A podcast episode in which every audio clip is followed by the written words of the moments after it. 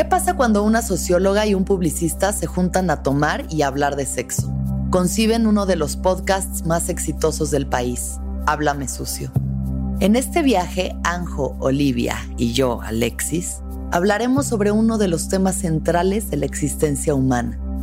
Desde relaciones abiertas hasta sexualidad sagrada, pasando por la asfixia erótica, el placer es una de las vías de autodescubrirnos, empoderarnos y tener relaciones mucho más libres y sanas.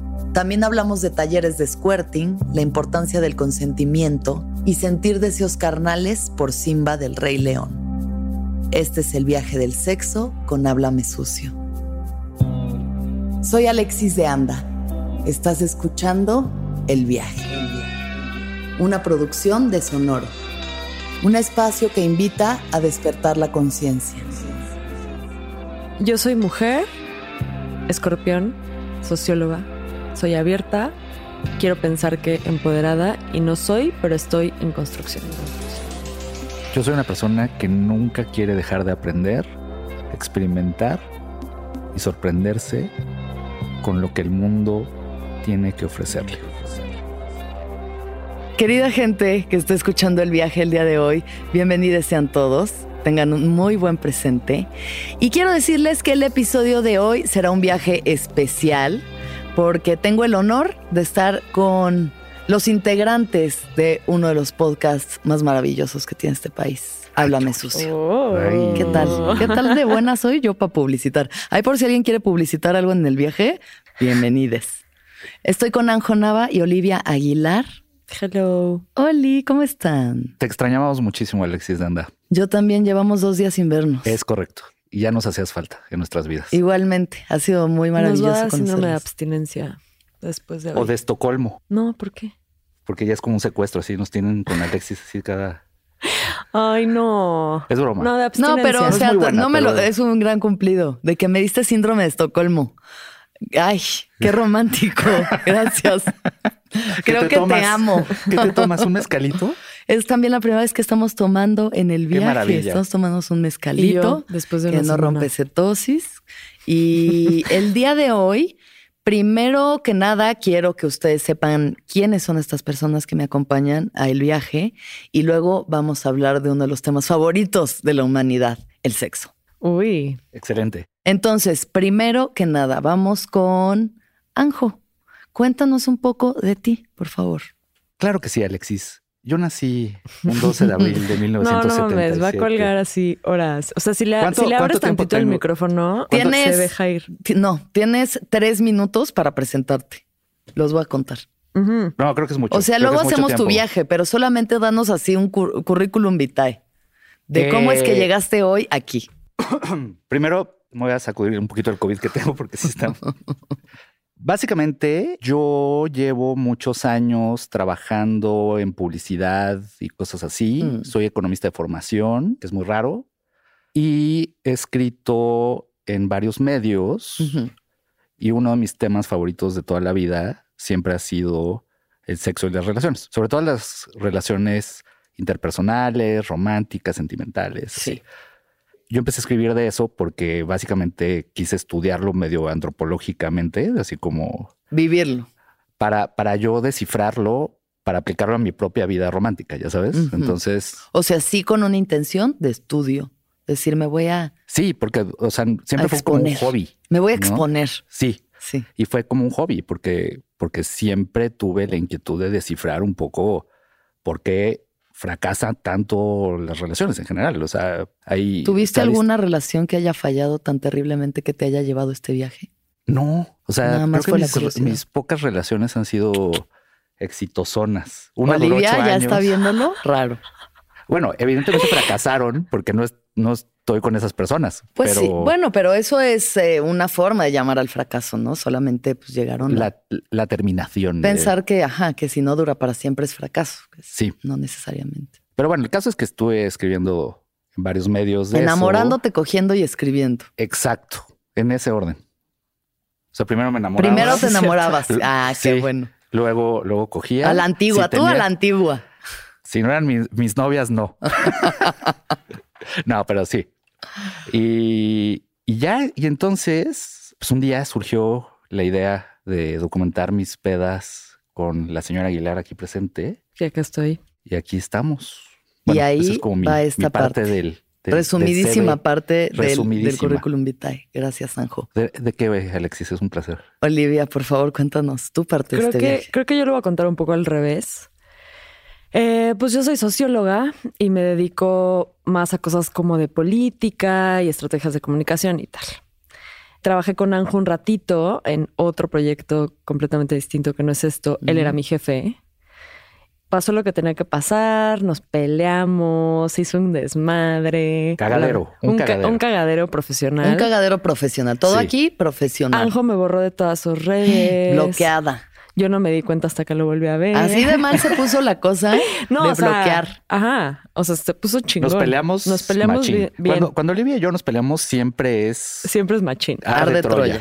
Y entonces un día, cuando yo todavía podía chupar desde el lunes hasta el domingo, fui a un bar, me encontré a Anjo. Anjo dice que no me había visto. Yo digo que ya me había visto, pero se hacía pendejo. No, no, no. Cero, cero, cero. Siempre, siempre ve, siempre ves. Obviamente. No, no, no. Y ya llegué yo, ¿qué onda? De que, ya sabes, como, toda torcida de hola. No me habías visto. Pero por mi reacción, por mi reacción tan amorosa. Güey, tu reacción fue, ¡ay!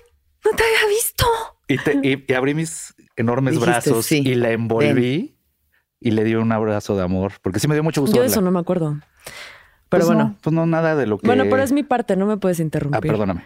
Y entonces nos volvimos a encontrar, nos pusimos una pedota y de repente. No, ese día nos pusimos la pedota. Ajá, por eso. nos pusimos una pedota de que seis de la mañana, bueno, no me acuerdo.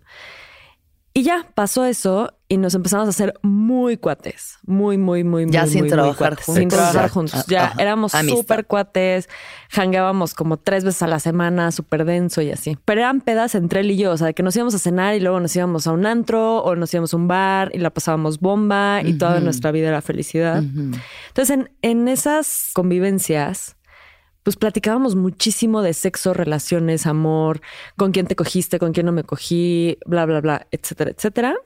Y entonces un día salió la idea de, güey, grabemos estas pendejadas. O sea, llevamos tres horas discutiendo de por qué el amor, eh, bla, bla, bla. Y, discutíamos súper denso y nos emborrachábamos y tal.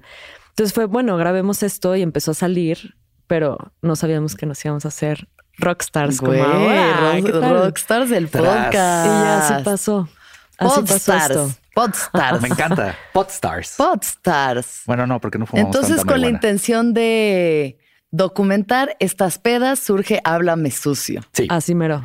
¿Y cómo ha sido el viaje hasta ahora, después de tres años haciendo Háblame Sucio? ¿Quieres que conteste primero? Sí. Güey, pues la neta, o sea, para mí ha estado heavy. Como que nunca le vi el potencial que Anjo le vio. Mm. O sea, como que yo sí lo hacía, o sea, como mucho más de hobby y de, bueno, en mis tiempos libres tal y bla, bla, bla. Y Anjo creo que desde el principio presionó muchísimo como para, no, llevémoslo a otro nivel, hay que hacer esto mejor, bla, bla, bla, bla, bla. Mm. De ahí un poco los pleitos, que ahora ya, ahora ya no nos peleamos, porque ahora ya todo es profesional y felicidad. Ah, eh, Todas utilidades. Pero, exacto. varo, varo, varo, varo. Pero para mí, en lo personal, como que yo traía una agenda feminista personal como muy intensa desde antes de empezar a grabar esto.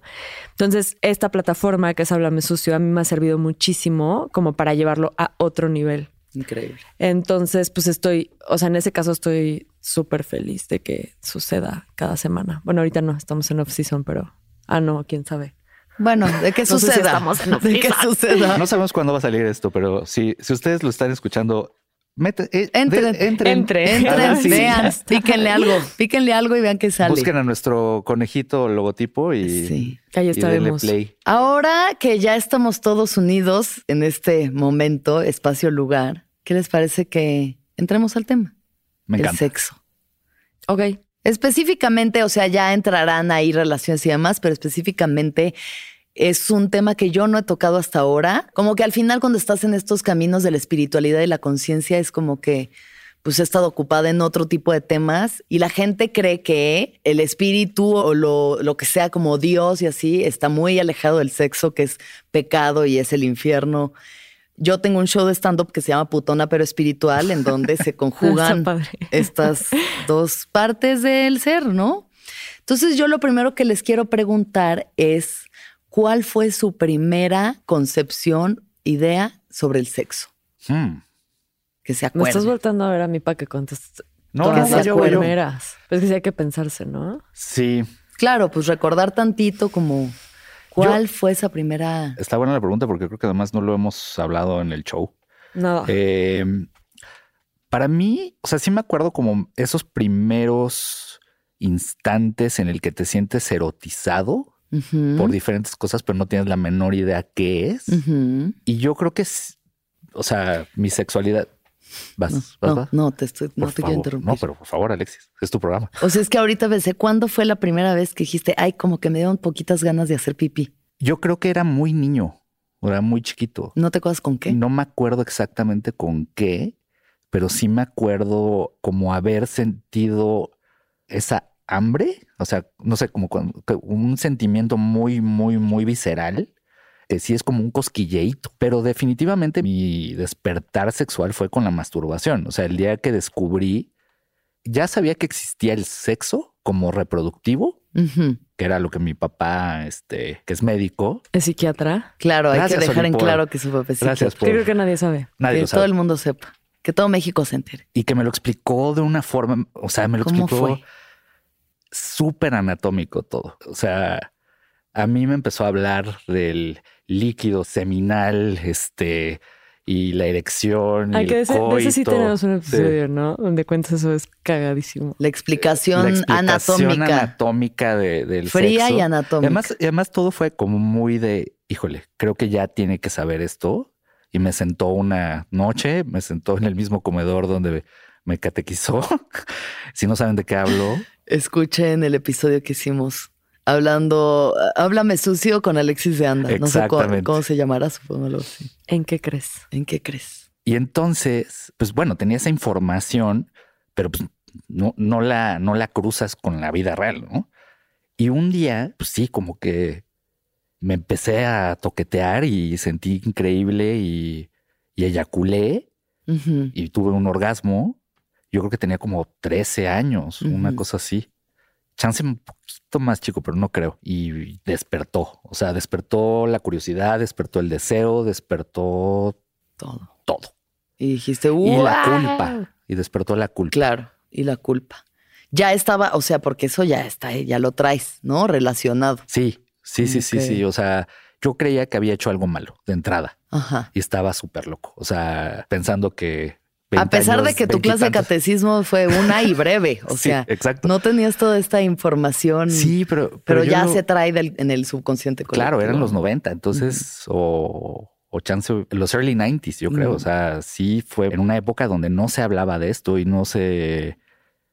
Pero sí estuvo chistoso que después fui a la escuela y alguien sacó el tema de la masturbación y entonces teníamos, y eso también, eso creo que lo cuento en el primer episodio del, programa. Sí, creo que sí. Que, y se hizo un grupito de amigos que todos nos estábamos masturbando, no en ese momento juntos, pero. Eh, bueno, pues mira. Muy, muy experimentadores. el círculo de la masturbación. algo así, pero, pero empezamos a como a comparar y ahora sí a cruzar historias y fue increíble. O sea, sentí que no estaba solo y que y fue perdiendo estos dejos de culpabilidad y de que estaba haciendo algo malo, ¿no? Claro. Porque cuando le dije a mi papá lo que me pasó, fue otra vez fue súper anatómico y, no le entendí. O sea, llegaste y le dijiste, papá, me, me, sobé y me salió. ¿No? Este, Ahí. Sí. Sí. Y, dijo así. Y me lo explicó en términos médicos y no entendí ni madres. O sea, este y obviamente yo lo. está roncando bien duro. Sí, justo. está, es que está muy divertida. Esto pasa todo el tiempo. pensando que era mi respiración y yo. No, es Lupe, es Lupe. Lupe. Es que está súper entretenido mi, mi, mi Oye, Lupe, despiértate. Esto pues. pasa muchas veces en el viaje. Es muchas veces el soundtrack así de fondo, los ronquidos de Lupe. Qué bonito. Pero no te lo tomes personal, tu historia es increíble. Entonces, círculo de masturbación, se va la culpa, se va, el mal viaje. Sí. Y a darle, ¿no? A darle, que es mole de olla. Sí, porque además yo perdí mi virginidad. Eh, me encanta decir perdí mi virginidad. Se veía súper arcaico. Eh, súper tarde, como a los 21. A los 21, bueno, sí, pues Digo, no sé qué es tarde ni qué es temprano, como que está bien. Al hablar de la ponerle- virginidad, sí. Pero bueno, 21. Ok, ahorita vamos a esa parte.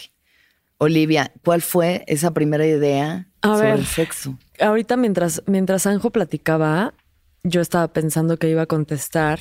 Y está raro porque ahora en perspectiva y ya más adulta, creo que he tenido varios, varios puntos en mi vida en los que me he dado cuenta de, ah, ok, esto es sexo. Ok, esto es sexualidad. Ok. Uno de ellos cuando me masturbé por primera vez o cuando tuve la intención de masturbarme, que eso igual lo hice muy morrita. La otra, creo que un poco que ya tiene que ver como con mi vida adulta, o sea, que me relaciono con hombres y con mujeres. Creo que hubo muchas, o sea, como muchas sutilidades, tipo con amigas y cosas así, que antes no topaba que eran sexuales. Mm, Y que ahora en perspectiva digo, no mames, están súper cargadas de, de sexualidad. Claro. Y como de que pijamadas viendo porno y bla, bla, bla. Claro, y como, ah, ok, claro. Y así, ¿no? Sí. Y varias, o sea, como que se me ocurren muchas. Tengo creo que muchísimo más con morras de adolescente que con Pues sí, güeyes. con güeyes. claro. Porque pues convives más, Más en pijamada contacto. con morras, Ajá. obviamente. Sí. Y creo que sí mi primera vez de penetración heterosexual. O sea, creo que eso también. Pero también mi primera vez con una morra cogiendo también fue como de, ah, ok, esto es sexo as well, ¿sabes? Muchos O sea, despertares. muchos. Muchos no, no puedo decir uno. Y con esta férrea eh, crianza católica, ¿también venía la culpa? Pues fíjate que no tanto. Mm. O sea, como que yo de la culpa me he salvado súper estratégicamente. hablando. ¿Cuál es la estrategia? Cuéntanos. Pues no sé, o sea, como que Que te valga verga. un poco, pero también, o sea, no y yo, sé si- oye, no me vas a hablar así en mi podcast, ¿eh? No, o sea, como. Ay, sí. Que te valga verga, Alexis. No te voy a contestar Si eso. no les gusta, váyanse. No, Agarra tus cosas, Olivia. Nos vamos de Creo aquí. que. mm, ¿Qué será? Soy súper, súper, súper, súper racional y por eso Anjonaba siempre me está chingando que no tengo corazón. Mm. Pero, por ejemplo, en estas cosas de, de temor a Dios, porque yo era una niña católica bien recia, pues era como de, ah, ok, a Dios, Dios no le gusta que tengamos relaciones sexuales. Pero también Dios me trajo aquí para ser feliz. O sea, Dios no quiere que me la pase mal. Claro. Ah, ok, pues. Tú Claro. sacando el. IE, ¿no? Ajá. Así. Claro, Por como ende, llegando a los- ¿cómo se llama? racionalización. Llegando a Sí, los exacto. puntos medios, buscando la letra chiquita de, ah, ok, pero esto yo creo que sí se puede. Y cosas así. Y más siguiendo igual esa intuición de lo que se siente bien que estar pensando, ay, Dios mío, me van a castigar. Sí, sí, Chido. cañón. Sí. ¿Quién fue la, te acuerdas la primera figura que te haya como hecho sentir cosquillas ahí abajo? Así tal cual. Ay, güey, creo que Chayan, güey. en una- Eso, mamona. en una Chayanne. pinche TV Señora Notas, desde chiquita. Señora desde Bueno, chiquita. Chayanne y Araceli Arambula en Soñadoras Ah, en la vida. Sí, güey, qué pedo. Está tu mocho guapa, güey. O sea, está como muy cargada de sexualidad. Sí. Creo que esas son mis dos figuras noventeras. Sí. ¿Y crees que algo han marcado en tu vida? O sea, ¿no ves patrones no, parecidos? nada. No tengo No, nada de drogadictas, patrones. locas, No tengo descarriadas, nada de hombres latinos, hot. No. Le doy a lo que se mueva, me vale verga. No tengo nada de patrones físicos. Güey, yo la primera persona que me hizo sentir cosquillas en mis calzoncitos eh, Baby Crazy fue David Bowie en Labyrinth. Ah, David Bowie en Labyrinth con ese look super glam, la peluca, el maquillaje, plataformas. O sea, yo me acuerdo que lo vi, no sé, tenía cinco o seis años y dije, uff, esto es lo mío. además. Súper andrógino, sí. Y justo sí, como que siempre, bueno, no siempre, pero he tenido muchas parejas que han sido como medio, pues no tanto andróginos, pero sí como con rasgos más delicados y demás. Mm. Y creo que sí, pues ha existido como esa cosa, de, güey, qué delicia, esta ambigüedad me parece increíble. Me encantaba. Y Simba, y Simba, lo cual no sé qué habla. Simba adolescente. Simba, No- no adolescente. adulto. No, no full. Simba- no Simba full. Simba del Sí. Rey León. Simba del Rey siento, León. siento que tengo que buscar a Simba adolescente. Simba no sé adolescente estaba. Deli. Sí, o sea, la verdad, lo que sea a cada mí con quien. Disney yo Tarzan, la neta. O sea, Tarzan yo sí sea, Sí, de güey, que, uf. Yo con la sirenita. Que sí se güey, medio parece a Chayanne, ¿eh? Si lo. Güey, qué oso lo de Yo creo que Chayanne, sí Pero sí es Me verdad. encanta que sí es No, un- Chayanne es lo máximo. Sí es una búsqueda de. Google Simba adolescente, por ah, cierto. obvio, claro. A ver, Ay, no. Está guapo, güey. No sé, me gusta más con el pelo largo. Ah, no, no. Bueno, pero ahí yo era una niña. Se ve entonces... medio pubertillo, ¿eh? Sí, pues sí, estaba. Pero sí, ya, ya que crece. A mí la sirenita me generaba también una onda muy acá. La sirenita Sí. estaba guapa. Sí, Estaba sí, bien tenía, guapa. tenía su onda, ¿no? Sí. Entonces, bueno, no sé cómo eso haya torcido tal vez mi sexualidad, pero no me he cogido ningún león. Hasta la fecha, puedo decirlo con orgullo. Ni un bueno, solo animal. Es ilegal. Ni un solo animal puro hu- humano. Muy que también dudo de su humanidad de Muy algunos de ellos, bien. pero bueno. Seguramente. Entonces, a ver, ¿cuál fue como mi primera concepción del sexo? Obviamente venía este viaje de la cigüeña que te dicen, ¿qué puta mamá es esa de una cigüeña que... O sea, yo creo que a los niños hay que hablarles lo más honestamente posible. Digo, no sé si con la frialdad anatómica o no, pero sí decir como, mira, hijo, pasa este pedo. Tú tienes pene, tú tienes vagina, estas partes y tú... ¿Sabes qué tiene la frialdad anatómica aquí en terapia con Alexis? Sí. Que te confunde más.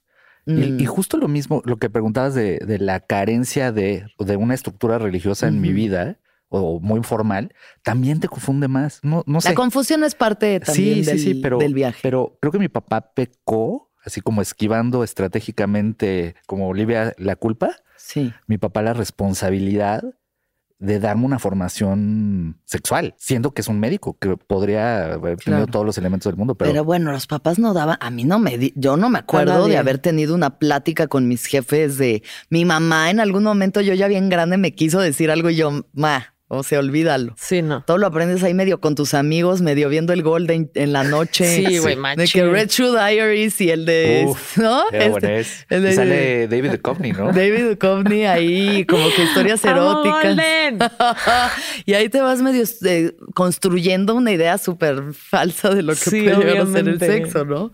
Hasta que llega el sexo. Yo me acuerdo, sí me acuerdo, que cuando me empecé a masturbar, que tendría como 12 años, yo creo, y había un programa en el canal 7 que era una serie brasileña de adolescentes y la pasaban aquí en México y no me acuerdo cómo se llama la serie, pero como que algo pasaba ahí medio eroticón y yo me empecé a tocar con la puerta abierta, yo creo que ni yo muy consciente de lo que estaba haciendo y está el cuarto de mis papás del otro lado y estaba mi mamá y me vio y me dijo, no hagas eso. me Ah, sea, sí te gritó, me gritó, "No".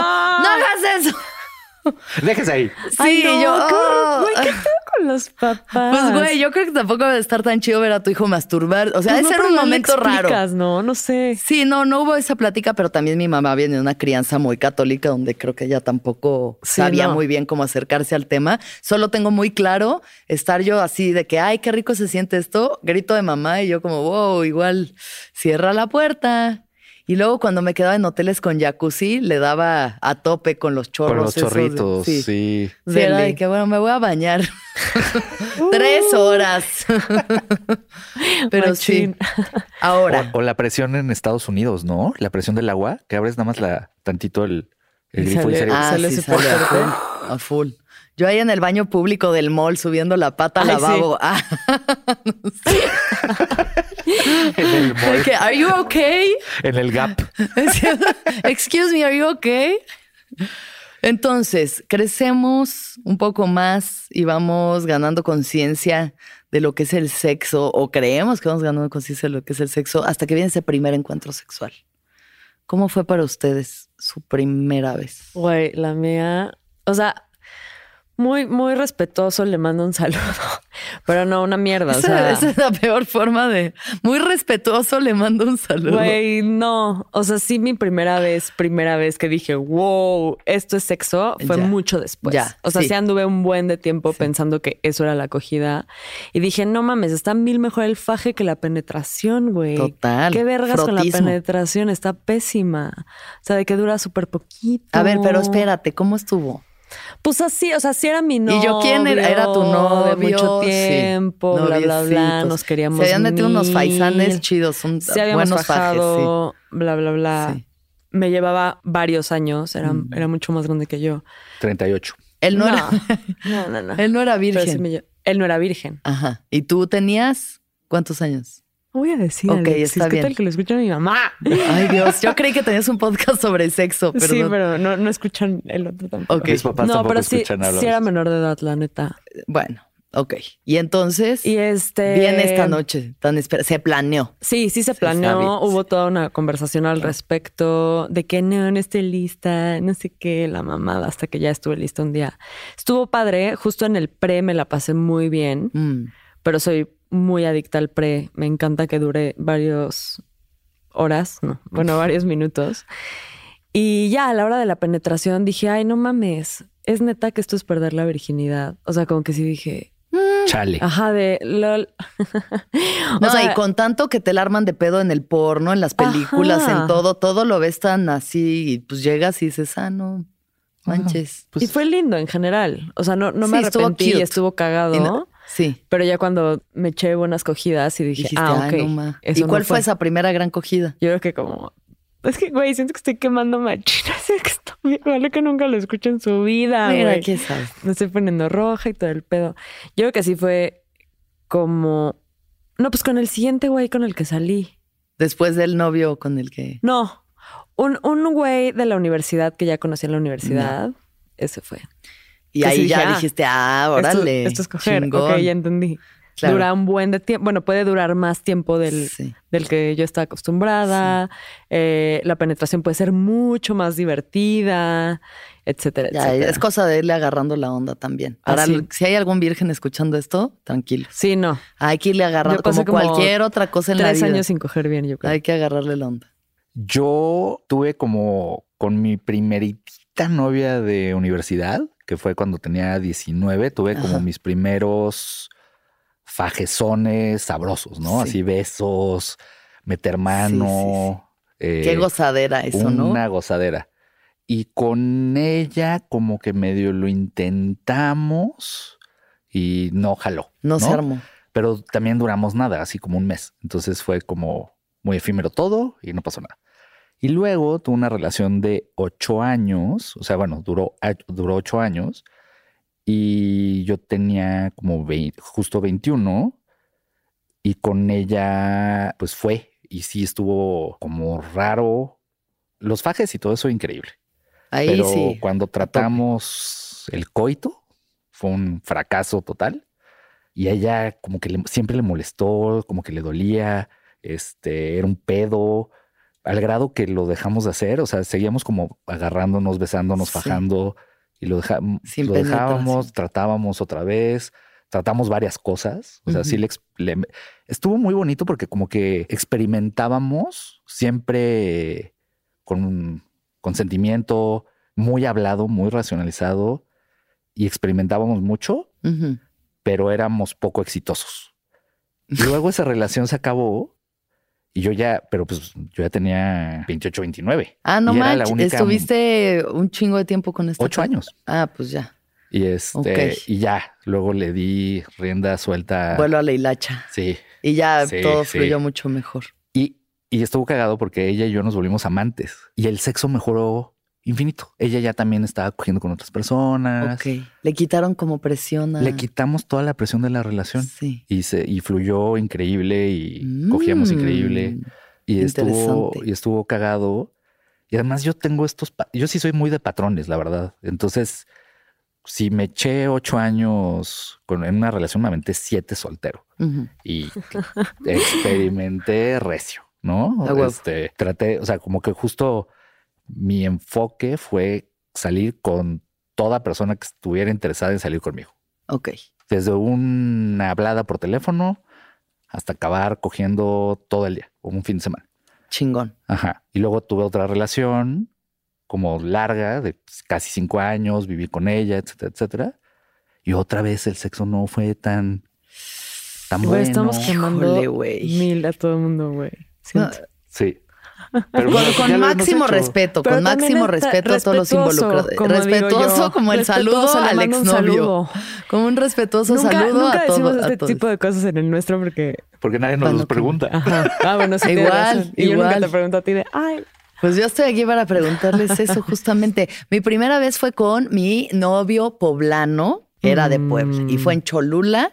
Igual, como que había mucha expectativa porque estamos en una casa con amigos y los amigos ya sabían que nosotros íbamos a coger. Nos empezaron a meter condones abajo de la puerta de oso. Dijimos, no, ya no, es demasiada presión. Hay mucha gente afuera que sabe lo que estamos intentando hacer aquí. Y ya como a la otra mañana pasó y fue lo mismo de que, ah, ah, ok, esto fue, va. Y ya luego dije, ah, o sea, no con él, con otro. Y si no es con un tóxico. Y ahí donde empezó ah, el pedo, güey. Oye, y si no es indiscreción, ¿qué edad? Estaba un mes de cumplir 18. A un mes de cumplir 18. Ah, yo también, ya no me voy a sentir tan mal de decir que era menor de edad. No. Siento que pues con lo de menor de edad parecía que tenía como 14, ¿no? Pues es que ya se da un amplio espacio ahí de interpretación. Sí, no. Pero sí, yo tenía creo que la ley le da un margen a las a, las parejas. Ah, sí. Menores. Creo que, ajá. Creo que es como de dos años de colchón. Creo, ¿eh? lo voy a averiguar. Lo voy a averiguar. empezar a Digo, a los 15, no. O sea, puedes empezar a la edad que quieras. ya de ahí a que haya un proceso legal. Pero mientras, pero mientras los dos sean menores de edad. Ah, sí. Sí. Sí, no, pero el, estupro y el estupro, ¿dónde? ¿El estupro? El estupro es cuando, cuando tienes sexo con un menor con ah. consentimiento. Así se llama, estupro. Ah, mira, la figura legal no, ah, Bueno, pues no sé cuál sea en la constitución como pero, venga. Pero le da un colchoncillo como a los, o sea, como si la chava tiene 17, creo que puede hacerlo hasta con alguien 19, algo así. Porque, no queremos darles ideas, queridos escuchas, solamente estamos. Pero búsquenlo, googleenlo. Googleen edad para coger. Mejor edad para coger. Mejor edad para coger. Yo digo, sí, por ahí, pues cuando lo sientan, cada quien, hay gente que a los 12, 14 tuvo su primera experiencia sexual y la recuerda con cariño y alegría y hay gente que la tuvo a los 25 y nunca es, no hay que sentirse avergonzado de la edad, mientras sea con consentimiento o sea, y responsabilidad. Ahí va mi, mi interrupción de... ¿Cómo se dice tándem? ¿Cómo es? Ah, va a decir dos cosas. No, Olivia tiene dos cosas que decir. A ver. Siempre tengo dos cosas.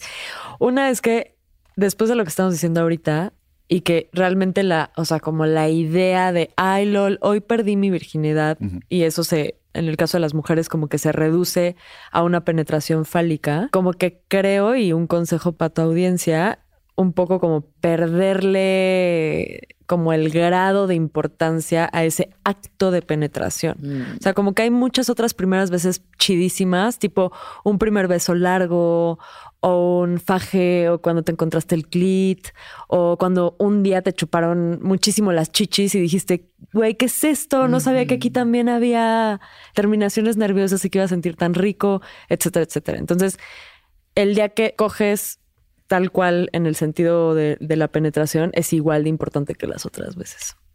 Esa es mi aportación. Me parece increíble. ¿Y la segunda cosa? Ya se me olvidó. Ah, ok.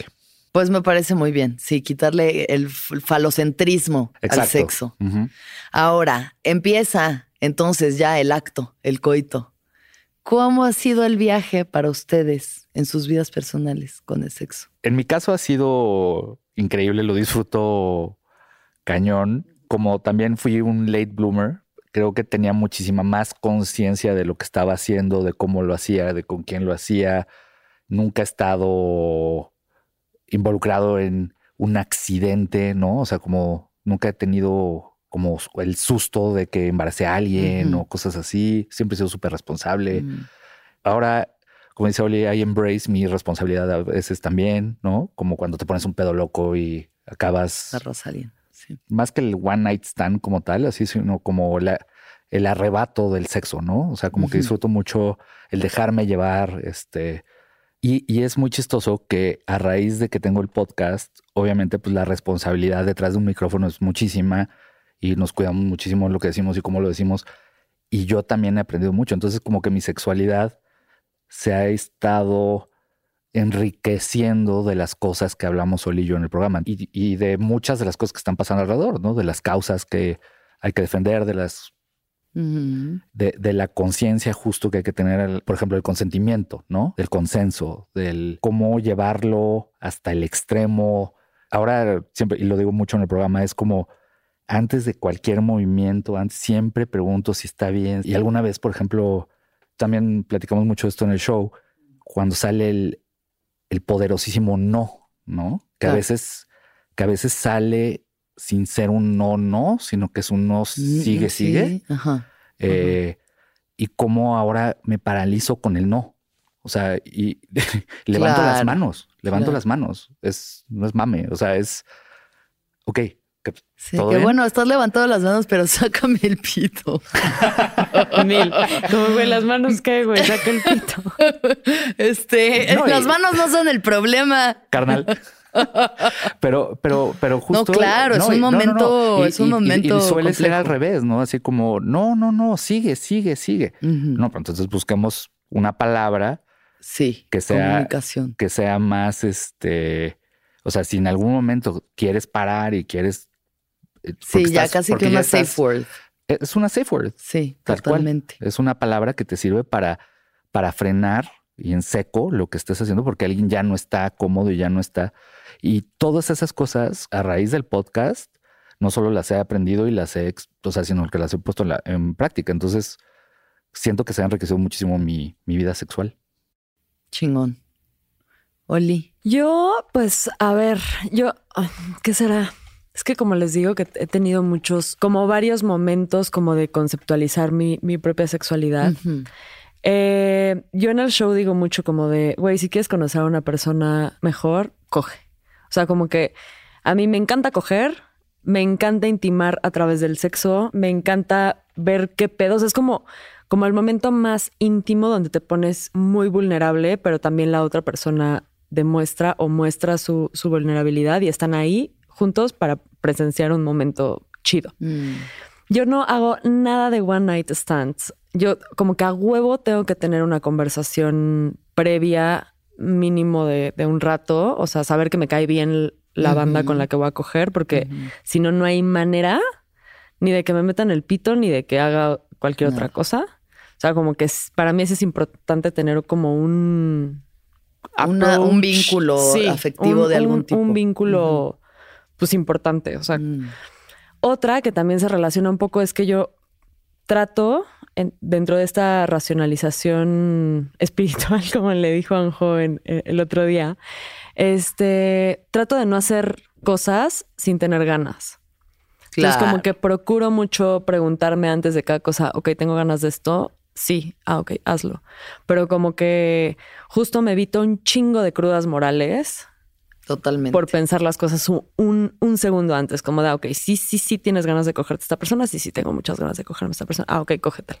Y otra es que llevo un ratote en una pareja formal, pero llevamos nueve años de relación abierta. Ok. Entonces, como que ese viaje ha estado justo muy chido porque cada uno ha experimentado su sexualidad como paralelamente y con muchas otras personas, pero a la vez entre nosotros. Entonces, eso ha estado muy cabrón y es creo que lo más divertido de, mi viaje es muy interesante.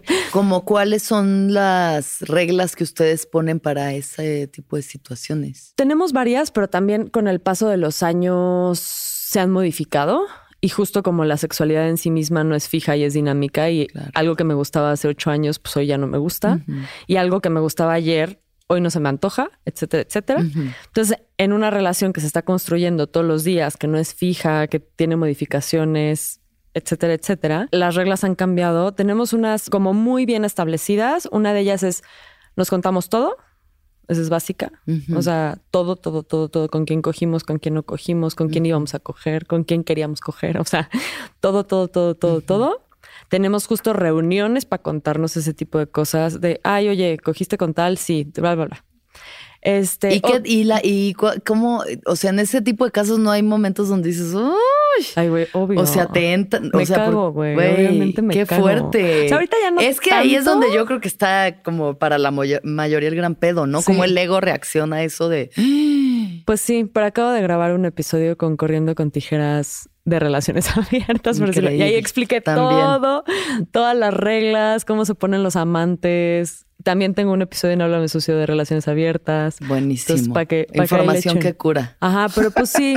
o sea, los celos son culeros, pero justo uno de los racionales de tener una relación abierta es racionalizar los celos. Los celos son culeros. Los celos se sienten feo. Claro. Entonces, uno de esos racionales entre mi pareja y yo es como de que, o sea, como un poco racionalizarlos y ese método es desde dónde me estoy poniendo celosa, desde qué lugar, desde qué posición, qué de lo que tú me estás diciendo ahorita que te cogiste a alguien ayer me está haciendo sentir mal. ah, ok, es que no me siento lo suficientemente guapa o es que no me siento lo suficientemente inteligente. O sea, ¿desde dónde vienen esos celos? Inseguridad. Y eso me ha ayudado un chingo. Claro. Y se racionaliza en chinga y ya después no pasa nada. Y sabes que está muy cagado que una de las cosas, este, y es una exclusiva para ti, Alexis, Sí. querida, es que cuando yo conocí a Oli y cuando nos empezamos a llevar y como ella lo platicó, cuando empezamos a, a ser más amigos que tener nuestra relación laboral, no era la primera persona que yo conocí que estaba en una relación abierta, pero sí fue con la que yo tenía una mejor relación y a la que yo pude exprimir más para mi propio research, para yo considerarlo en mis propias relaciones. Sí. Y de hecho, justo antes de cortar mi última relación larga, yo ya era muy amigo de Oli y yo ya estaba con el Inception cabrón de la relación abierta. Soy la peor para eso, ¿eh? Bueno, más De bien la mejor. construyendo La a mejor cada para el paso. Inception, A ¿eh? huevo. Y, y se lo, y se lo ofrecí porque estábamos, o sea, éramos muy Se buenos querían amigos, nos llevamos muy cabrón y pues era una forma. Quizá era como en ese momento como adoptar un perrito, como que no era lo mejor. Y sí, lo mejor fue terminar y eh, en retrospectiva y después de muchos años de terapia lo veo. Mm. Pero yo pensaba lo mismo que tú, o sea, como, pero ¿cómo? O sea, le escuchaba y le escuchaba con una fascinación y decía, no mames, Sí, qué elevado, ¿no? Qué que él- sí, o sea, ¿cómo, cómo lo logra? Y, y eso que dice, y siempre lo ha dicho y siempre le he admirado mucho por eso, porque a mí me abrió el panorama cabrón, fue racionalizar los celos. Y me decía, güey, y eso, esto era mucho antes de Háblame Sucio y todo eso. Sí. O sea, me decía, güey, qué chingón que tu pareja se la pueda pasar chingón con alguien más. Y si te lo plantean así, dices, pues sí, ¿no? O claro, sea, si fuera del ego, o sea, quitando de verdad todas estas relaciones que quiere hacerle el ego de su importancia, de la posesión sobre el otro, de la comparación Cañón. con el otro. O sea, cuando lo sueltas y dices, güey, amor es amor y libertad es Sí. amor y creo que sí puede llevar esos lugares que es lo más elevado. O sea, honestamente, las relaciones del futuro ojalá todas puedan ser así. Y de hecho lo puse Ay, en práctica. Que no haya propiedad, que no haya esta necesidad de poseer al otro. Exacto. Y de hecho, la primicia es esa, que lo puse en, o sea, creo que nunca lo hemos platicado en el programa, pero lo puse en práctica en una relación, mi última relación, digamos, formal. Vivíamos en ciudades separadas y el acuerdo fue ese. O sea, fue como cada quien tenía una, bueno, si estábamos en la misma ciudad, se cerraba la relación. O sea, la, Claro. la hacíamos exclusiva mientras estábamos en la misma ciudad. Y cuando estábamos cada quien en su ciudad, Cada quien su- pero ahí nuestro acuerdo fue diferente. Era mejor no le contamos al otro. Y Claro. ella fue la que lo propuso y yo dije, ok, perfecto. Y sí, o sea, yo no, no, no me importaba, no Chido. puedes vivir y cuando te importa, pues como que justo lo racionalizas. Entonces, a mí, para mí, es una, una experiencia increíble. Sí, pues creo que es uno de los esquemas del futuro, ¿no? Para las relaciones y, y Pues está sí. muy chido eso. Porque en- claramente la monogamia no ha funcionado muy bien, que digamos, y No sigue sin funcionar y es como, güey, ¿cómo vas a mantener un ser humano ahí para siempre atado a ti sin vivir tantas experiencias de eso, afectivas, ¿no? Sí. Sexoafectivas que pueden ser chidas. Y que va de caso en caso, ¿no? O sea, creo que... Cada quien también, sí, sí, no, sí. y con la persona con la que te vas a relacionar. Yo creo que eso es fundamental. No, eso es una de las cosas que también siempre promulgamos en el, en el show. O sea, como que, que no es para todos o para sí. todos. Exacto, claro, ¿no? claro. Pues sí. Sí, como todo, o sea, es muy particular, ¿no? Y, Y- muy particular de la relación de la otra persona, de con quién estés, de cómo, porque si estás con alguien que es súper inseguro y súper celoso, va a ser un infierno estar, intentar estar en una relación abierta. Y el hecho que yo haya tenido una relación en enero o de esto, este, una relación abierta no me hace poliamoroso. Me explico, no me, no me, no Claro. me convertí al poliamorismo este, Sí. o al poliamor. Sí, no, pues son formatos de las relaciones. Pero bueno, si me encuentran en la peda algún día, yo soy la embajadora de las relaciones abiertas. Ya. Y los Y te voy voy a convencer, te voy a convencer tú que me estás Ay. escuchando. Eres la ciencióloga Ya. de las relaciones abiertas. Casi, Sí. casi, casi. Para mí el sexo ha sido un tema igual, ¿no? De muy, muy cambiante, muy complejo.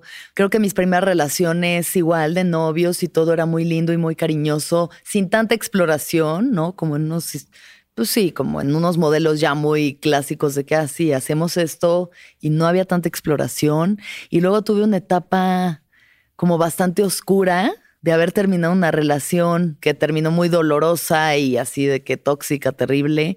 Y entonces, una de las formas de lastimarme a mí misma era a través del sexo casual.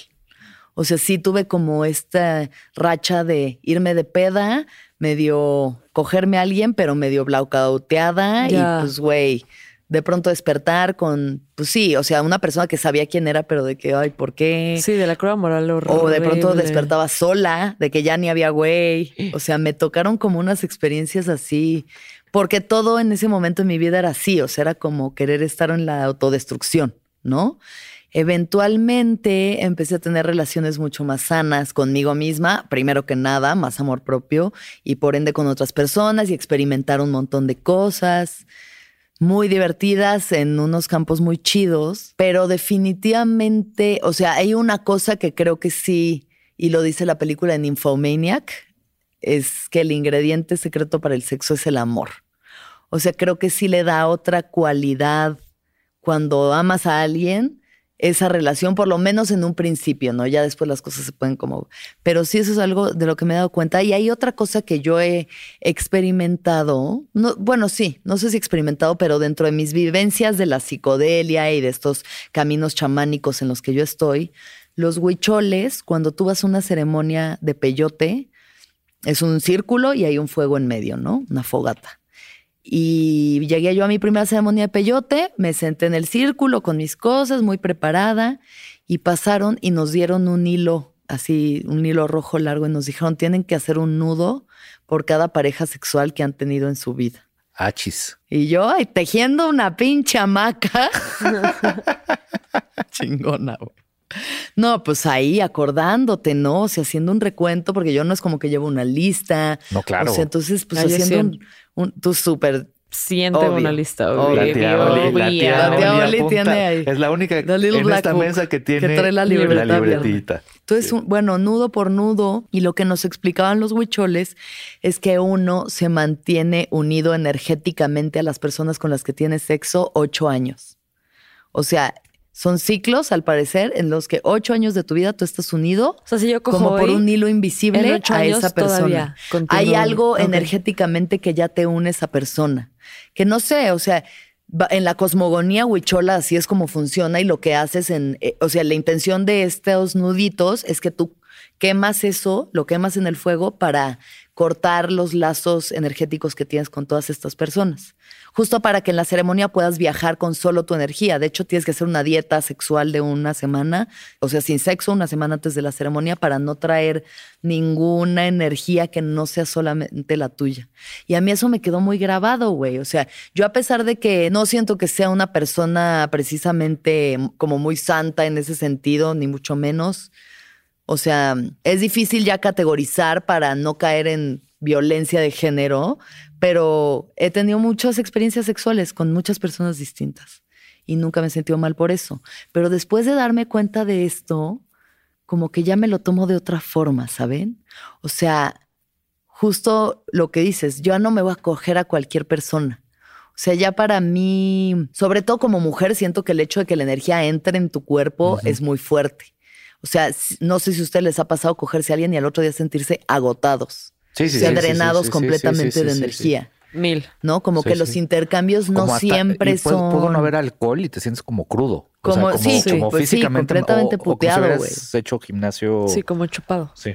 Drenado de energía, porque sí. justo no siempre los intercambios energéticos son como exactamente iguales. A veces tú chupas, a veces el otro chupa. Yo tenía un novio de 24, que es yo creo que la persona con la que he tenido el mejor sexo de mi vida. O sea, yo tenía 31 y él 24 y güey, yo iba por la calle con la jeta como si me hubiera puesto Botox de que resplandeciente, porque sí es cierto que hay intercambios energéticos más allá del físico, intercambios energéticos sutiles. Entonces a mí se me ha quedado muy grabado esto y por eso ahorita que les conté el otro día llevo toda la pandemia sin tener sexo. O sea, desde abril yo no he tenido sexo con nadie porque ya estoy en un punto en el que digo, güey, si no me como un lonchibón, que me voy a estar metiendo un duda ahí que quién sabe qué, qué es. ¿No? Y el sexo es lo máximo y se puede usar también como para trascender. No sé ustedes qué opinan sobre estos intercambios energéticos. ¿Quieres? Pues yo estoy completamente de acuerdo. Sí. O sea, yo, yo sí justo creo que nunca he pasado por una etapa donde como coger un poco a lo güey. O sea, como que creo que Nava sabe de eso, pero sí, o sea, como que justo me lo tomo súper en serio. O sea, como que no se me hace cualquier mamada, me lo tomo súper, súper denso. Me ha pasado, o sea, claro que he tenido one night, eh, hablo pésimo inglés. One, night stands. Stands. stands Romances de una noche.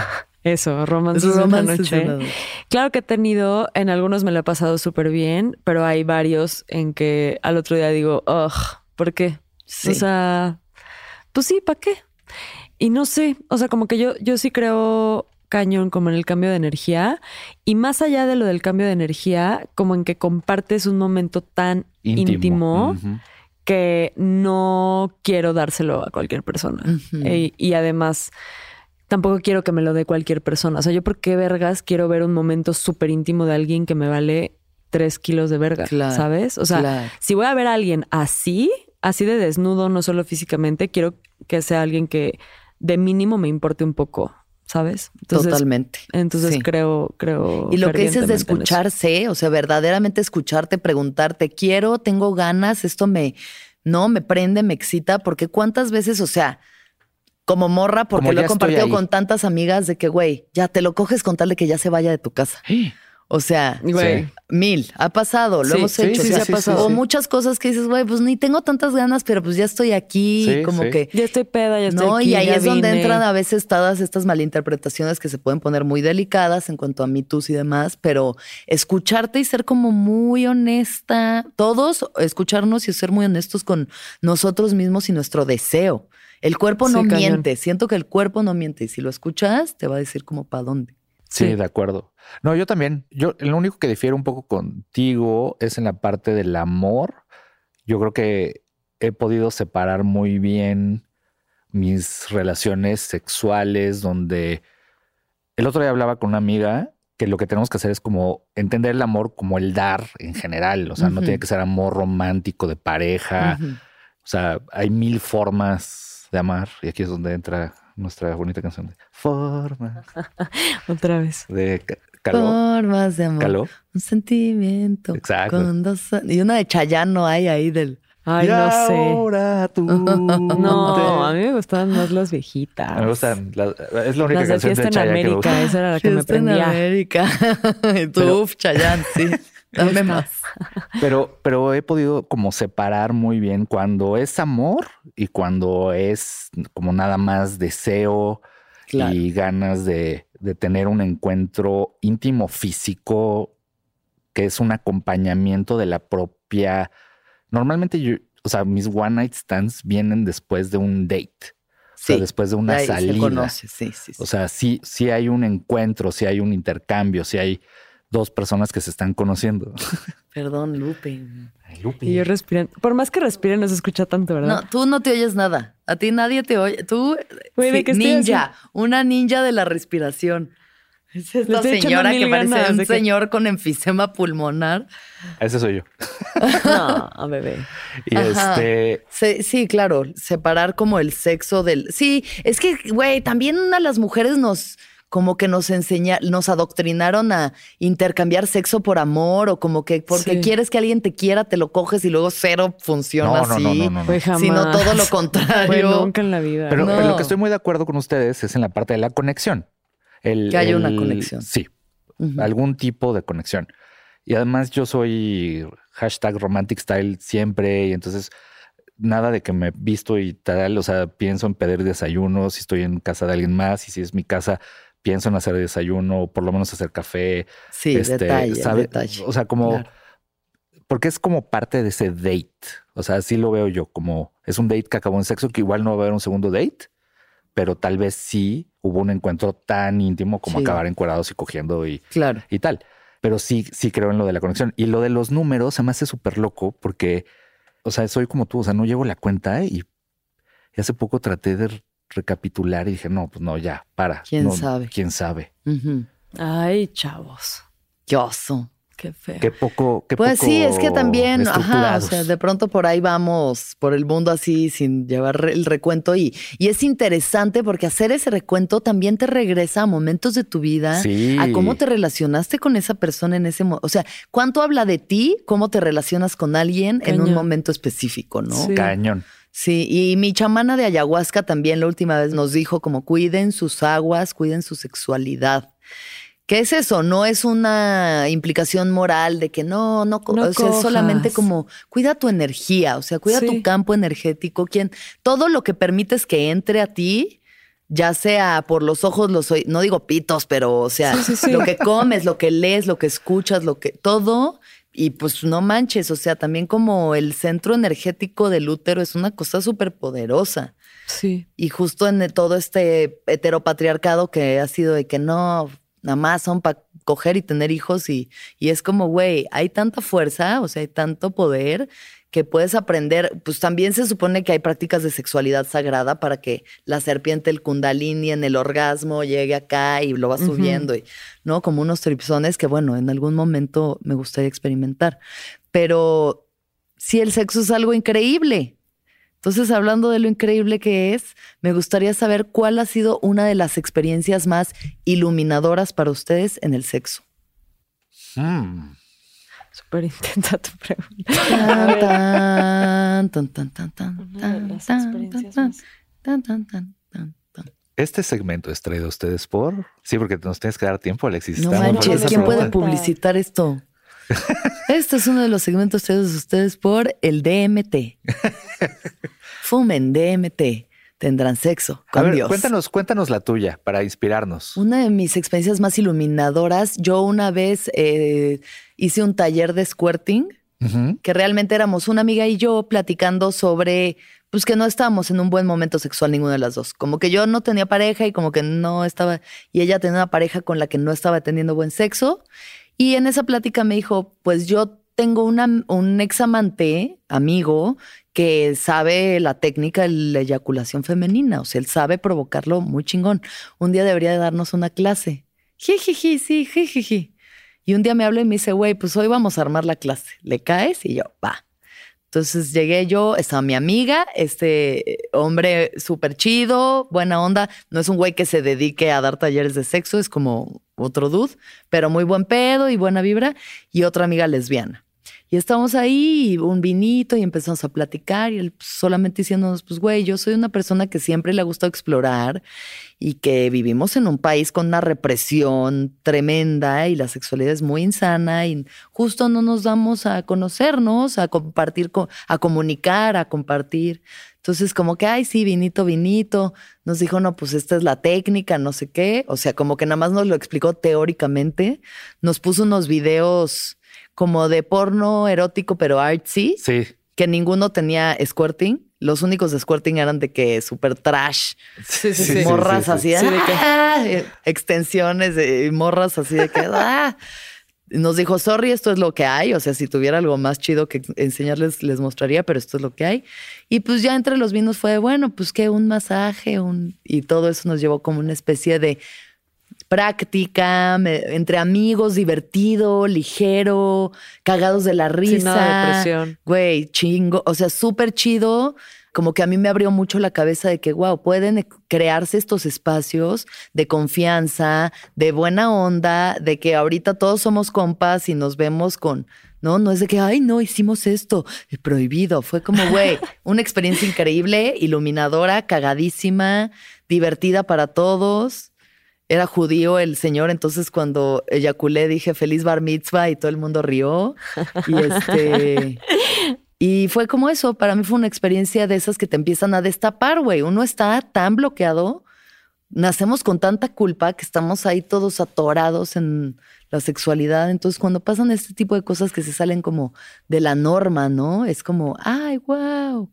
Esa fue una, yo creo. ¿Tú ya la tienes? o Creo no? que sí. Eso, mamona. Fue y está entre mis top tres, así, top tres este, encuentros sexuales históricos. Ajá. Fue justo en mi verdadero, verdadero, verdadero periodo de experimentación sexual, que fue a mis, en mis late 20s, ¿no? O sea, al final de mis 20. Y había una chava que era mucho más grande que yo. O sea, si yo tenía 28, ella tenía 38. Ok. Y todo el proceso de seducción mutua fue, porque además yo me sentía así súper teto, así junto a ella. Pero todo el proceso de seducción mutua fue como, no sé, muy, me iluminó mucho justo, o sea, como que aprendí mucho de todo. Porque yo sabía, porque además era muy amiga de una de mis mejores amigas, y esa mejor amiga me, me decía, no manches, es una máquina sexual, es entonces como que todas esas comparaciones a mí solo me disminuían, ¿no? Y me sentía así súper chiquito, chiquito, chiquito, en todos los aspectos. O sea, sentía que tenía el pene más chiquito del mundo y que nunca la iba a poder complacer y, y, satisfacer y tal. Y así como... Hombre. Y estuvo muy loco porque lo hice, o sea, el día que por fin cogimos, y fue la única vez que cogimos, lo hice súper lúdico. Empecé como que, no sé, o sea, por decirte algo. Puso Plaza Sésamo. Pon tú. Saqué unos mopeds. Hola. y no, no, no, lo hice súper. Empezamos a jugar como, como verdad o reto, ¿no? O sea, una mamada así. Y, Güey, me paro y me voy. Y lo, no, pero, pero se dejó. Ella, ella entendió le latió, que, le latió. que yo meco. Sí. Y le latió. Sí. Y se dejó llevar. Ah, pero está, o sea, sí vi como cómo compartimos esa experiencia a los dos. O sea, porque para ella también es súper nuevo estar con, con este meco este, que está, trata, está echando mil ganas al proceso de seducción para, para que cuando llegue el momento de penetrar, ya todo sea como mucho más, este, o sea, la excitación es tal que, fluye. Y lo políticamente correcto es decir, cogimos, ¿no? Pero ella me metió un cogidón. Pero un cogidón. Iluminador. Brutal. Cogidón iluminador. Cogidón iluminador. Brutal. Chingón. Y, fue increíble. Y lo, chistoso es que, como que para los dos fue, ok, es esto y ya. Chido. Y te empoderó, te empoderó. Cañón. Claro. Cañón. Sí. Y, y sí, lo recuerdo con, con muchísimo cariño y, un, saludo con mucho respeto. pues ahí les va. Yo no tengo uno, obviamente, tengo tres. Este, a ver, uno cuando Qué afortunada eres, Aguilar. uno cuando descubrí la capacidad de, del orgasmo, o sea, la capacidad de mi cuerpo de tener un orgasmo es un momento iluminador. Claro. El segundo, cuando descubrí la capacidad de mi vagina de tener un orgasmo por penetración, que es súper complicado y no todas las mujeres pueden y a mí no me pasa muy seguido. Entonces, de las veces que lo he tenido, la primera dije, ah, ok, bueno, sí se puede. Mm. Una de cada 100, pero se puede. Y la otra, la primera vez que cogí con una morra, que también fue un momento iluminador. Y, ya. No voy a elaborar ninguna. ¡Qué aburrida! Toma mezcal, Olivia, toma mezcal. No. Ya.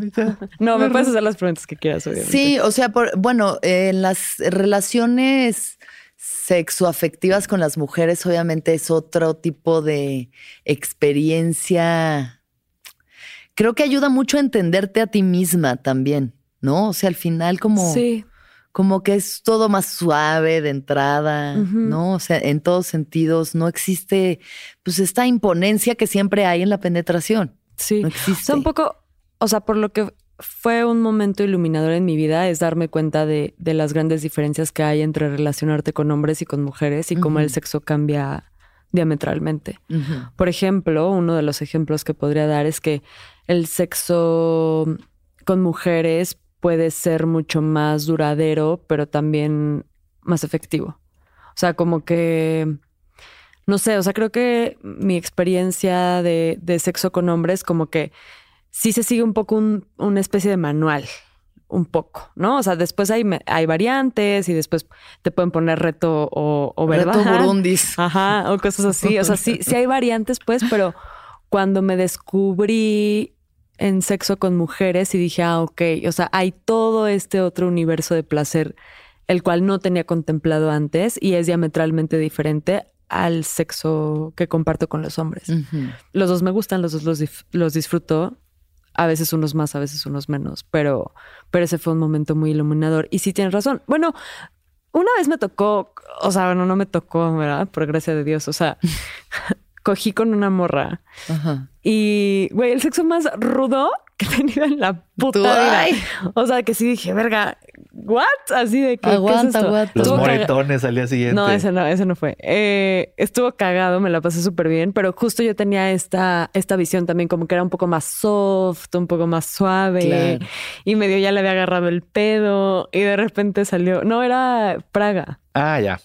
Saludos, Praga. Sí. Ah, de ella sí se puede decir. Pues es que no, no existe ese nombre. O sea, ah, es, como un nombre entre ah, Y ya estuvo cagado. O sea, me lo pasé súper bien, pero sí ah, fue como wow, wow, wow, wow. No sabía que puede ser tan rodo tampoco.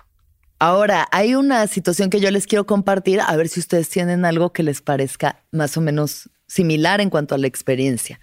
Yo algo que he descubierto es que a mí cuando me amarran, sí es un acto profundamente terapéutico, incluso espiritual, porque igual esa es mi narrativa y ahí quiero llevar las cosas, pero como que ese ego, esas ganas de controlar, al final como que cuesta tanto soltarse a veces, o sea, verdaderamente soltarse, por lo menos para mí. O sea, yo al final soy una figura pública, vivo de mi imagen, me importa mucho cómo me percibe la gente. En el sexo es, es como que entra esta conciencita diciendo, ay, ¿cómo te estarás viendo? Sí, la lonja, no. Entonces, la primera vez que yo experimenté eso, el ya imposibilitar mi movimiento y mi control sobre nada, fue como si adentro de mí algo se abriera así como un huevito, así de que, ah, no manches, qué delicia, por fin puedo descansar de toda esta como pretensión, estas ganas de controlar. O sea, sí fue un momento, pues el shibari va un poco por ahí, ¿no? Va de suéltate, suéltate por dentro porque no puedes soltarte por fuera. Y no sé si ustedes han tenido una experiencia de este tipo. Vas. O, por o del otro espectro del, del, controlar también puede ser. Yo, yo la verdad es que con mis parejas sexuales lo he experimentado en los, por lo menos en los últimos dos años, que siento que el pedo sado se destapó más y se normalizó. Y la gente le está entrando como con más alegría, que lo cual celebro y me encanta. Justo lo del safe word es vital, viene del sado, pero hay que ponerlo en práctica, yo creo para toda, toda, toda relación, todo encuentro sexual, ¿no? Y hace poco compré mis primeras cadenas. Ok. Porque la chava con la que estaba saliendo, pues como que estaba clavada y quería como llevarlo hasta el siguiente nivel, ¿no? Entonces, pues me metí a Amazon. En Amazon México no había nada. O sea, no, no vendían ningún tipo de cadenas. en la ferretería ahí viendo. Y me meto a Amazon Estados Unidos y encuentro así chinas de 10 dólares y dije, ah, pues chingón. Llegan, o sea, cuando llegaron yo, yo había cortado con la morra. Entonces mm. trato de devolverlas. y... Por no perder la, el envío express, todo por no pedir el envío express. Y no, porque venían de China, o sea, era como un seller de China y así. A mí me cuesta mucho trabajo, porque normalmente en mis, o sea, en mis relaciones tiendo a ser el dominante porque se me pide ser el dominante. Y me encantaría ser, ahorita que sacando de Shibari, me encantaría que me amarraran así, que me colgaran, pero pues está cabrón. Entonces, este. Pues es solo encontrar la persona correcta, ¿no? Ajá. Y en mi, en, mi, en mi experiencia no ha llegado esa persona y nadie como que quiere asumir ese rol y tal. bueno, pues ya saben. Ya saben, Anjo voy a, Voy a poner mi. Arroba Anjo Nova. Eso, gracias, Aguilar. Twitter, Instagram. Eh, pues sí, la cosa es probar el otro. Igual y tu mero mole es el otro lado y solamente es eso que pues también vivimos en una cultura que no es tan, no ha explorado tanto como otras, ¿no? Con los alemanes o otras personas que son como más. Y siento que todo el mundo quiere ser dominado. O sea, pero en mi experiencia como que todo el mundo... Yo creo que la gente que domina en general en su vida quiere ser dominado y los que están dominados quisieran dominar. O sea, debe de haber una polaridad en esos espectros, sí. Sí, a mí me pasa justo eso. Soy una controladora territorial de lo peor. O sea, en mi vida, en mi vida cotidiana soy súper controladora y, y súper territorial y así. Y justo en la cama, las veces, nunca lo he llevado a, como a, situaciones como muy pro o muy, ¿qué será? Como con mucha ingeniería, mm. o sea, como que ha sido un poco más relajado. Sí. Pero las veces que lo he hecho, sí disfruto cabrón. O sea, me identifique contigo en eso. O sea, como que disfruto cabrón de, ah, ya, bueno, no tengo nada más que hacer. O sea, ya haz lo que quieras, pues ya. O sea, no, nada está en mi control, por lo tanto, haz lo que se te pegue la gana. ¿Cómo ven ustedes en este momento el panorama sexual de nuestro país? ah, literal. Por literal. Favor, mi vida es tu mero mole. Este, a ver, mal. Esa es, la respuesta correcta. Sí.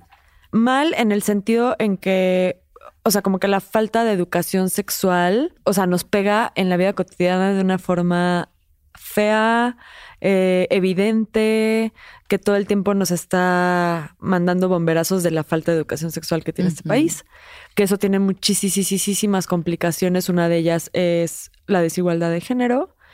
A mí, en lo personal, lo que más me caga de la deficiencia de, de educación sexual es que, o sea, como que me ha costado trabajo y lo hago todos los días por romper un poco el mito de que el papel único y fundamental de la mujer es ser madre y mi sexualidad tiene que ver únicamente con la reproducción. Ese es como mi peor pedo en la vida, ¿no? Me caga, me cuesta trabajo todos los días cada que me levanto. Pero otro muy culero, y siento que, que luego a ese, no, sí le damos importancia, pero a veces nos vamos más por otros lados, es el pedo como de la heteronormatividad y como esta comercialización del amor romántico a lo pendejo. O sea, siento que nos hace un chingo de daño y, me emputa que nos lo hayan puesto en las novelas que tanto me gustaban, como amor real, mentira y rubio. Pero sí, eso me caga, estoy imputada diario, me emputo. y, y nosotros lo vemos mucho, como te diste cuenta cuando hablamos del supro, supro, estupro, estupro. estupro siempre decimos, y esa es un poco nuestra bandera, no somos expertos en sexualidad. Somos gente que vive su sexualidad y la comparte en un micrófono. Exacto. O sea, ni somos sexólogos, ni estamos eh, entrenados para esto, ni nada. Siempre lo decimos, pero al abrir este, nuestras vidas públicamente, pues recibimos un montón de mensajes. Y evidentemente agradecemos. O sea, ya al principio, ¿te acuerdas? Leíamos cada uno de los mensajes que éramos los más lindos.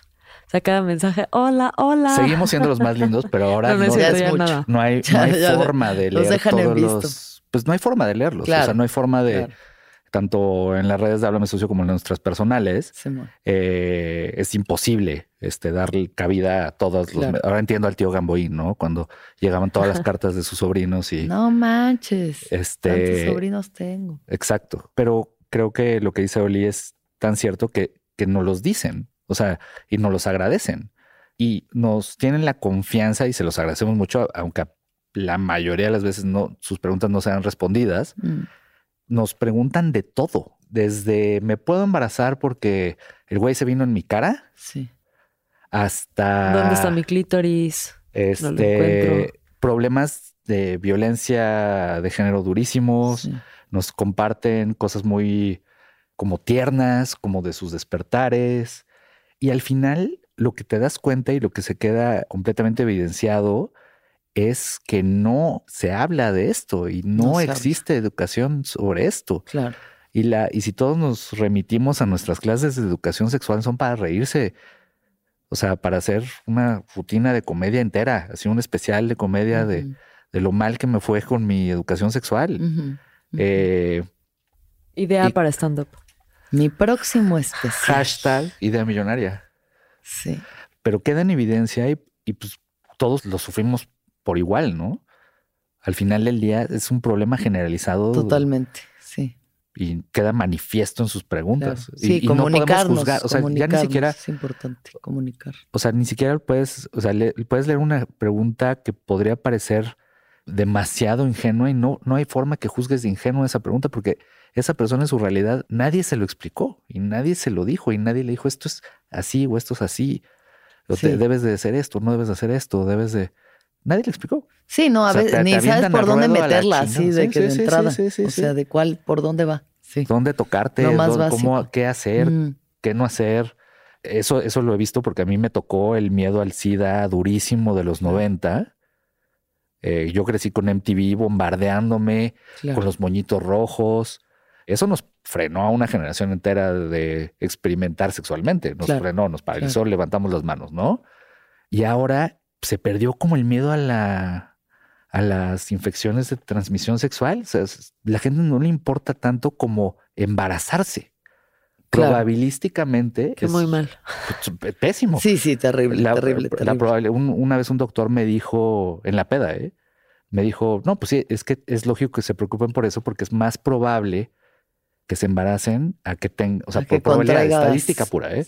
O sea, a que este, te, contagies de una, de una infección de transmisión sexual pero le perdieron el, o sea, como que las nuevas generaciones le perdieron el miedo. Sí, también la hipersexualización de todo es como que el reggaetón, todo es eso, ¿no? De que coger y coger y coger y perras al suelo y nalgas al, o sea, es al cielo. Nalgas al cielo, perras al suelo, nalgas al cielo. Creo que inventamos una canción. Sí. Ay, guau, que no nos la vaya a robar Bad Bunny. Este, sí, Sí, claro. O sea, educación sexual, ¿no? Al final es la base de educación y comunicación. Y sin tabús y sin tapujos y sin juicios de lo que uno quiera comunicar. Como mujer es eso, es un cambio radical de poder venir y comunicar las experiencias que tenemos sin ser tachadas de putas, sin, ¿no? Sin vivir toda este, esta violencia que hemos vivido tanto tiempo. Em, la última pregunta que les voy a hacer, si ustedes pudieran darle un consejo a su yo de 18 años, de 21 años, en cuanto a su vida sexual, ¿cuál sería? Hmm. Tengo varios. Ah, va. Tengo tres, dice. Tengo, seis. Tres anotadas en la libreta ya. yo, yo el mío, el mío es definitivamente relájate un chingo. En todos los aspectos, en todo lo que te enseñaron, en todo lo que, en todo lo que aprendiste, porque va a cambiar el mundo radicalmente y todo lo que te enseñaron no, no es. No va a valer de nada. Este, y, y, deshazte de todos esos falsos aprendizajes y de todas esas lecciones moralistas y de todas esas culpas y de todas esas chaquetas mentales que me hice. Sí. Porque probablemente no fueran fruto de que alguien me haya dicho, te vas a morir, te vas a ir al infierno o lo que sea sino que yo solito tenía tanto miedo que yo solito me congelé y me frené. Claro. En mi desarrollo. Relájate un chingo. Relájate un chingo. Gran consejo. Yo solo tengo uno y creo que es, me diría a mí misma a los 18, aprende a decir que sí más rápido. Partiendo de la idea de que a las mujeres en México se nos enseña un poco a decir que no en el aspecto sexual entonces a mí me costó muchísimo trabajo aprender a decir que sí quería. O sea, ser explícita con mis deseos sexuales. Este no, pero sí. Ajá, este no, pero sí. Claro. Entonces, eso creo que me hubiera facilitado varios trámites sexuales y, mucho más disfrute en mi vida. ¿Tú, Alexis Danda? Yo, esta, esto de escúchate, escucha tu cuerpo y lo que sientes y, ajá, no hagas cosas como por compromiso o porque crees que así vas a ganar el cariño de alguien o la atención de alguien. Para mí, en una cierta edad, creo que eso hubiera sido como un gran consejo, pero pues echando a perder se aprende. Pues Entonces lo baila una vez y me lo quita. Eso. He tenido grandes experiencias. Otras, les mando un saludo muy respetuoso.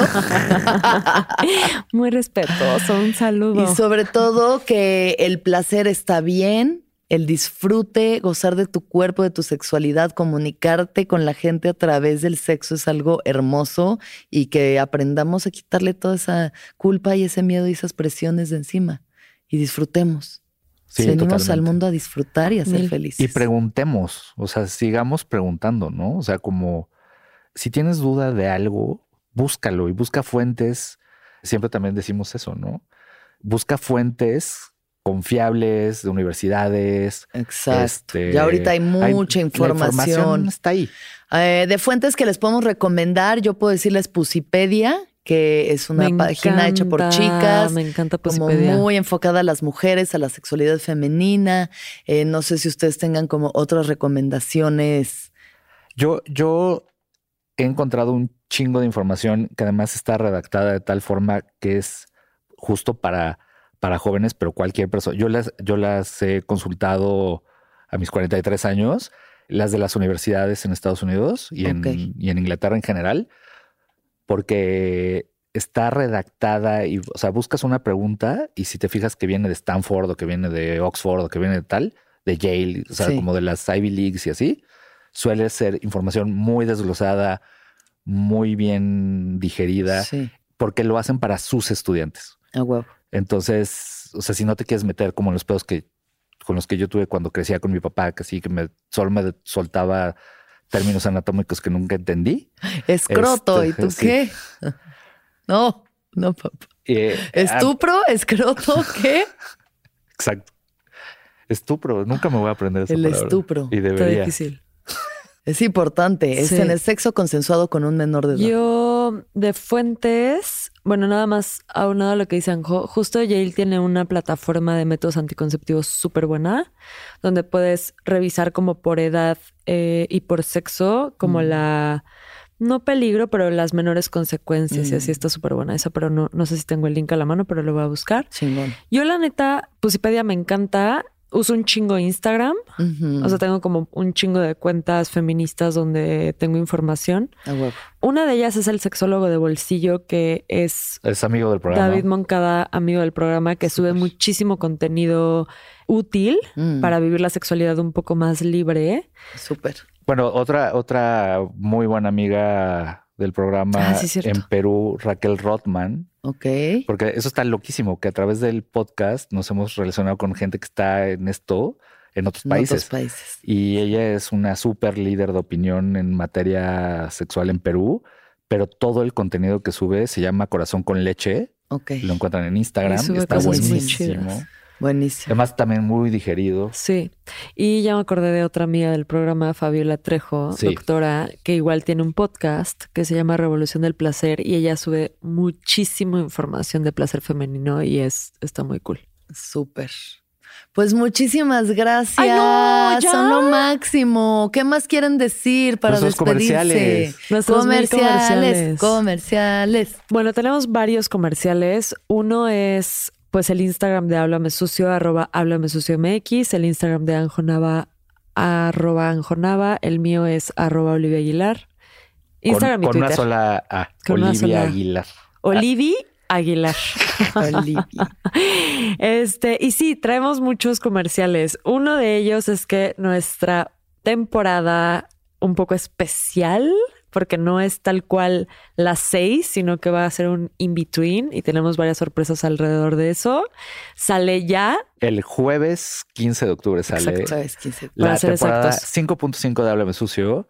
Que lo que pasó fue que hicimos nuestra, o sea, como nos cayó la pandemia durante nuestra temporada 5, la, la quisimos alargar justo para darle a los fans del show que se llaman los conejitos. Mm. Eh, conejitos, porque ya es inclusive les quisimos dar como cinco capítulos más, que para nosotros es un mes más de chamba, y estuvo súper largo. Y Oli y yo, después de eso, estábamos agotados, tronados, porque además eso está muy interesante. Con ganas de morir. Cada que acabamos una temporada es así como acabar de coger. Así como, ay, ya. Sí. O sea, después de esas cogidas en las que te chupan el alma. Así, así, me lo acabamos. Y, y, nos tenemos que tomar unas super vacaciones. Sí. Y pues ya, decidimos que, que no, que vamos a hacer una temporada muy, muy, muy, muy poco ortodoxa para el programa, en el cual Alexis Danda es una, de, nuestras invitadas. ¿En qué crees? Ahí próximo. Exacto. Espérenlo, ¿en qué crees? Así se llama nuestro episodio. La pasamos súper bien. Y tenemos también el 15 de octubre salen a la venta los boletos de nuestro primer show streameado en vivo, pero disque en vivo en vivo, no en vivo, podcast, live, Instagram. Es, un, es una sorpresa. Escuchen el programa del 15. Ahí les vamos a decir todos los detalles. Toda la información pero va a estar, va a ser, va a ser una locura. Sí, estamos emocionados, nerviosos, pero emocionados también.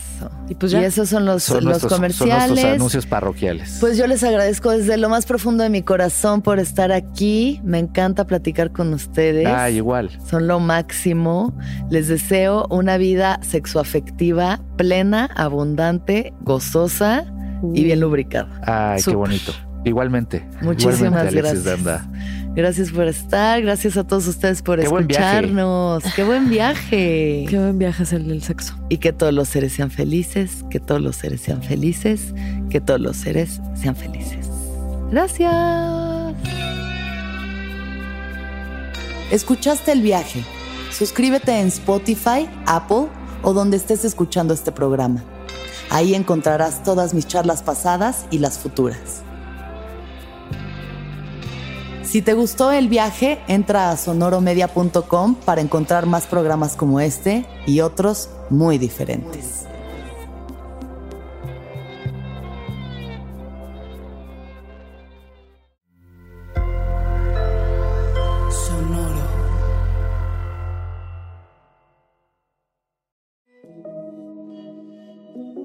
Hola, soy Roxana Castaños, una apasionada de la meditación y de todos los temas que nos llevan a una transformación espiritual, y te invito a escuchar Intención del Día, un podcast de Sonoro para dirigir tu energía hacia un propósito de bienestar.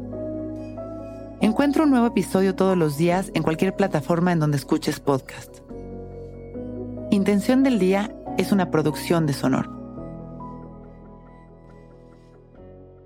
It is Ryan here, and I have a question for you. What do you do when you win? Like, are you a fist pumper? A woohooer, a hand clapper, a high fiver. I kind of like the high five, but if you want to hone in on those winning moves, check out Chumba Casino. At ChumbaCasino.com, choose from hundreds of social casino style games for your chance to redeem serious cash prizes. There are new game releases weekly, plus free daily bonuses. So don't wait. Start having the most fun ever at ChumbaCasino.com. No purchase necessary. VGW. Void were prohibited by law. See terms and conditions. 18 plus.